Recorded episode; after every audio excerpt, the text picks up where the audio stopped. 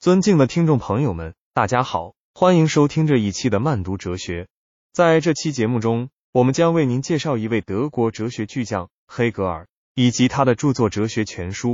我们将从历史和哲学背景出发，全面分析这部著作的相关内容，并运用举例、类比等方式阐述其中的重要概念。此外，我们还将以现代性的眼光对《哲学全书》进行批判性分析。首先，让我们来了解黑格尔。以及他的哲学全书的背景。黑格尔是德国古典哲学的代表人物之一，与康德、费希特等人并称为德国哲学三杰。他的哲学体系主张绝对精神的自我展开过程，以辩证法为核心，强调理性主义和历史唯物主义。哲学全书是黑格尔哲学体系的总结之作，包括逻辑学、自然哲学和精神哲学三部分，系统阐述了他的哲学观点。接下来。我们将深入探讨《哲学全书》的主要内容和黑格尔的哲学观点。在《逻辑学》一书中，黑格尔提出了他的辩证法，认为事物的发展是通过矛盾的相互作用来实现的。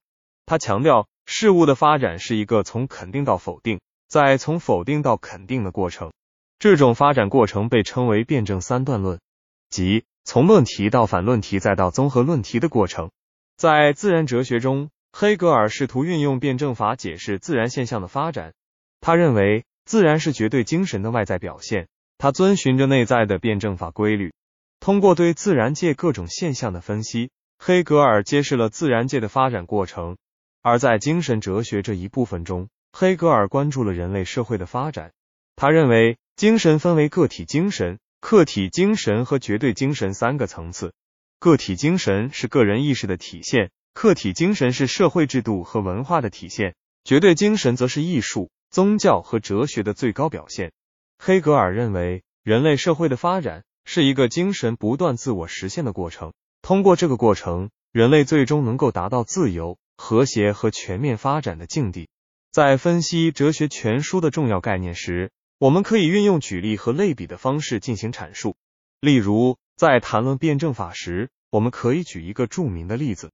黑格尔的主仆辩证法这个例子描述了一个主人和一个仆人之间的关系，从最初的对立到最后的相互依赖和成长，展示了辩证法的发展过程。类似的，在谈论精神哲学时，我们可以通过对现代社会中政治、经济、文化等各领域的分析，来说明黑格尔的精神观念在现实中的应用。接下来，我们将从现代性的角度对黑格尔的哲学全书进行批判性分析。首先，在辩证法方面，黑格尔的思想对于现代哲学和社会科学的发展具有一定的启示作用，尤其是他关于矛盾和变革的理论。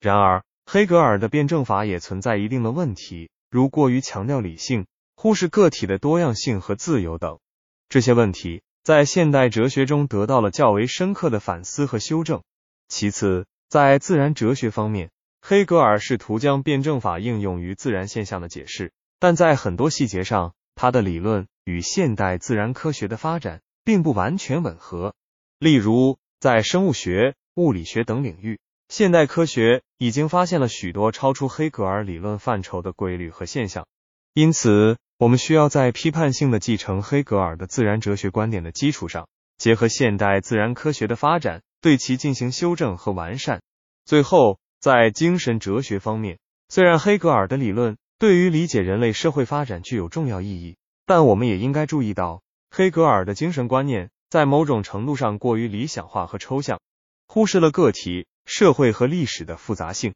因此，在借鉴黑格尔的精神哲学观点时，我们需要将其与现实相结合，关注个体和社会的多样性、变革和发展。此外，我们还可以从跨学科的角度。对黑格尔的哲学全书进行分析，例如在现代心理学领域，黑格尔的辩证法可以帮助我们理解心理过程的发展和变化；在社会学领域，黑格尔的精神哲学可以为我们提供研究社会变革和文化传承的新视角；在政治学领域，黑格尔的哲学观点可以促使我们对民主制度和国际关系的理解更加深入。通过跨学科的研究和探讨。我们可以更全面的评价和发展黑格尔的哲学观点。总之，黑格尔的哲学全书是德国古典哲学的重要成果，为我们理解辩证法、自然哲学和精神哲学提供了宝贵的启示。然而，我们在借鉴和学习黑格尔的思想时，